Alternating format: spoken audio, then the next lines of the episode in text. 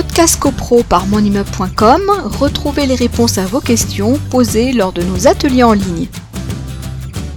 La fameuse rémunération du syndic professionnel. Donc là aussi, euh, vous avez les jours, les heures, etc.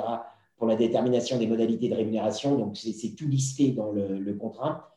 Vous avez le contenu du forfait, qui est un point essentiel. Dans, euh, pour comparer, j'allais dire, ce que, vont vous offrir des, euh, des syndics concurrents, c'est effectivement ce qui va figurer dans, le forfait d'honoraires. Parce que euh, si vous avez, parce qu'on va y venir après, mais si vous avez beaucoup de prestations qui sont hors forfait, à ce moment-là, euh, bah, c'est là, là-dessus que ça va jouer, à mon sens, la concurrence entre les syndics. Alors, dans le forfait, euh, vous avez des obligations qui doivent figurer dans le forfait. Par exemple, la tenue de l'Assemblée générale annuelle, c'est dans le forfait euh, prévoir que ça, ça sera hors forfait. Vous avez, euh, alors, vous allez voir quand vous allez télécharger le, contrat de, type, de, le, contrat type de syndic, le forfait, c'est la rubrique 7, c'est l'article 7, et vous allez avoir décliné. Donc, le, contenu du forfait, c'est 7.1.1. Les précisions concernant l'Assemblée générale, c'est 7.1.2. Puis après, vous allez avoir les prestations optionnelles qui peuvent être incluses dans le forfait. Euh, par exemple, peuvent être prévues dans un forfait la tenue d'une autre assemblée générale optionnelle.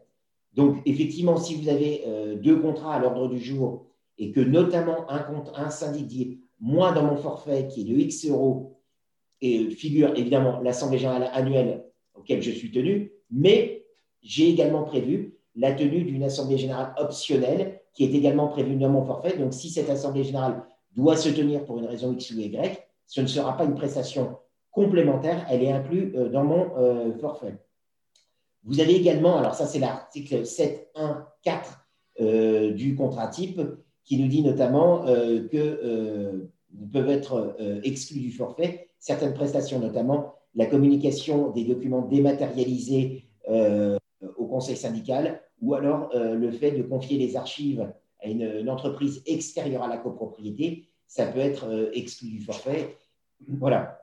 Alors après, vous avez effectivement les fameuses euh, prestations euh, complémentaires, euh, les prestations hors forfait. Alors les prestations hors forfait, il y a tout un listing. C'est par exemple, si votre copropriété, par exemple, a subi un sinistre et qu'il va y avoir un expert d'assurance qui va se rendre sur place une fois, deux fois, trois fois, est-ce que votre syndic, votre syndic, normalement, s'il fait son travail, va se déplacer pour être là lors des réunions d'expertise amiables, eh bien, ça va être précisé dans les prestations hors forfait. Euh, ça va être par exemple les réunions euh, avec le conseil syndical. Euh, il va y en avoir qui vont être prévues dans le forfait, puis d'autres qui vont être prévues hors forfait. Donc là aussi, ça va être, ça va être prévu. Donc vous allez avoir toute une, série de, mesures qui vont être prévues hors forfait. Podcast CoPro par monimmeuble.com, retrouvez les réponses à vos questions posées lors de nos ateliers en ligne.